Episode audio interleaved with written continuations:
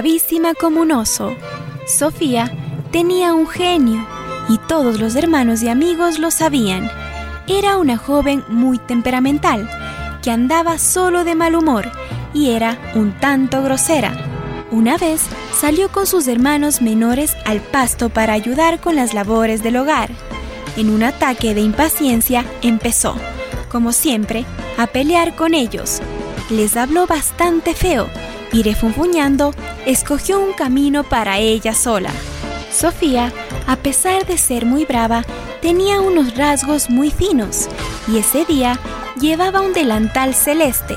Si uno la miraba desde lejos, le era imposible adivinar que esa chica andaba de mal genio, con todo el mundo y todo el tiempo.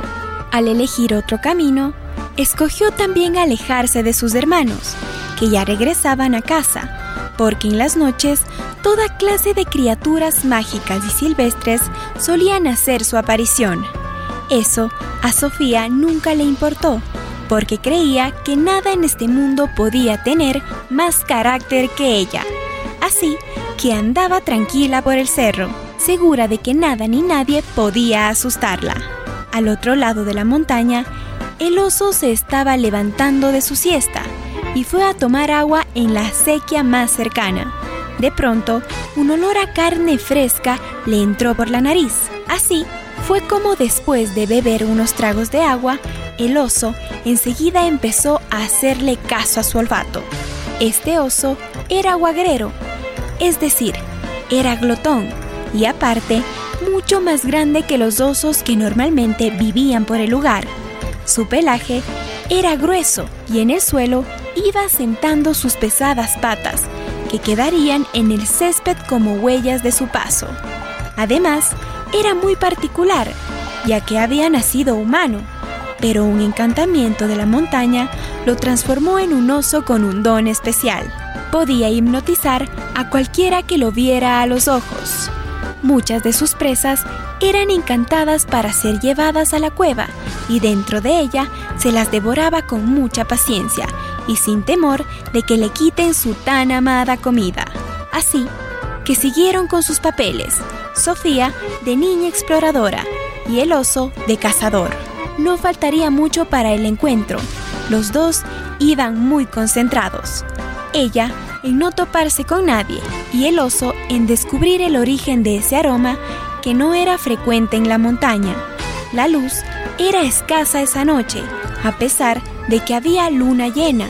Para Sofía, cada vez se ponía más complicado el asunto de caminar por esos lugares, así que decidió dar media vuelta para regresar a su hogar. Pensó que sus hermanos ya habían sufrido suficiente por hacerla enojar, pero no contó con que en su camino se interpondría un oso muy grande. Para los ojos de Sofía, no era más que un osote, de esos que solo existían en América del Norte. Grizzly, creo que lo llamaban, pensaba Sofía mientras lo miraba desafiante. Torpemente se acercó al oso, hecha la confianzuda, y el oso a su vez se paró en dos patas. Sofía le gritó al oso, y él le respondió con un rugido. Otra vez, Sofía le gritó al oso, y éste le gruñó, más fuerte todavía. Así se entretuvieron estos dos, hasta que el oso se cansó. Sofía se ubicó más cerca de la cara del oso, y muy ingenua lo miró a los ojos. Antes de gritar, en su cabeza escuchó una voz varonil que le decía, Sígueme. Y ella, muy dócil, retuvo el grito, cerró la boca y empezó a caminar detrás del oso, que iba con dirección hacia su cueva. Treinta años después, el oso nunca se comió a Sofía. Sus gruñidos le parecían tan agradables que decidió hacerla su esposa, para que cuidara su cueva y le hiciera compañía. Ahora, ella estaba mayor y no era tan fuerte como cuando era joven. Tampoco se sabe cómo, pero desde hace unos años es madre de dos niños osos que habían nacido en esa cueva, Juan Oso y Juan Pelamontes. Ahí vivía entonces la familia. El papá oso salía por la tarde a cazar becerros o venados y regresaba también con algunos instrumentos y cosas que según le indicaba Sofía se podían conseguir en las covachas de la gente que subía a la montaña para hacer carbón, de ahí sacaban fósforos, ropas, sal, papas, habas, camas y madera. Ella siempre había hablado con el oso y le decía que si iba a vivir con él, no podía faltarle nada a ella y mucho menos a sus hijos. El oso parecía ser un padre responsable y un esposo ejemplar. Siempre cumplía con lo que Sofía le pedía y a sus hijos le había enseñado un poco de cacería y a andar por varios caminos entre la montaña y hasta en una ocasión le mostró el camino a Sinincay, el hogar de su madre.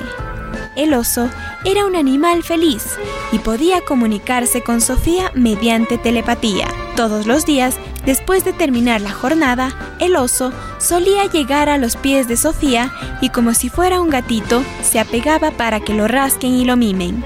Sofía había engordado mucho porque no tenía una buena dieta y tampoco es que hacía muchas tareas durante sus días en la cueva.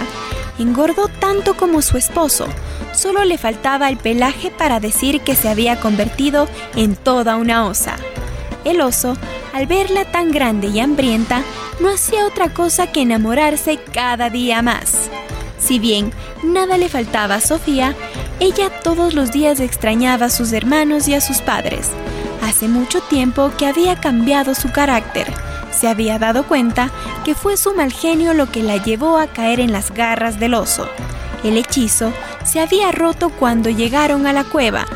La peña donde vivía el oso era tan escondida que ella nunca se atrevió a escapar. Una vez lo intentó, pero su esposo la había olido desde kilómetros y regresó para impedir su huida. Así fue como ella poco a poco se fue acostumbrando a esa vida casi salvaje. Un día se sentó a conversar con sus hijos. Con mucho esfuerzo les había enseñado palabras y un poco de su idioma. Se sentó a conversar y ahí les explicó que ella era muy joven cuando fue secuestrada por el oso. Les contó sobre su mal genio y sobre sus hermanos. Con lágrimas en los ojos, les contó historias de cuando ella vivía en Sinincay y que estaba muy arrepentida.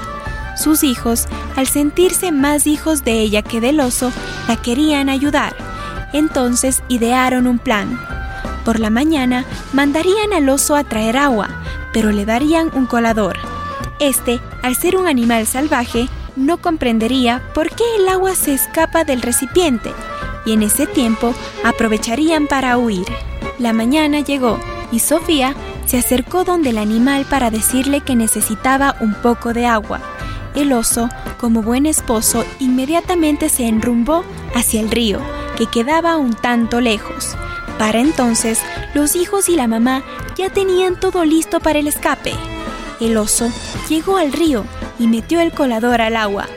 Repetía esta acción una y otra vez, pero al ver que no podía llenarse, se enfureció.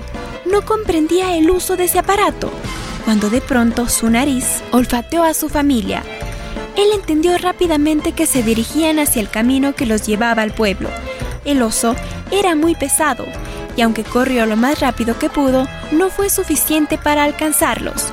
En la distancia, pudo observar cómo su familia llegaba a la casa de Sofía. De los ojos del oso brotaron un par de lágrimas, que hicieron que desaparezca la maldición que había caído sobre él. Poco a poco, sus patas se hicieron humanas y toda la tristeza de perder a su familia se convirtió en alegría al saber que no sería nunca más el malo y el salvaje de este cuento.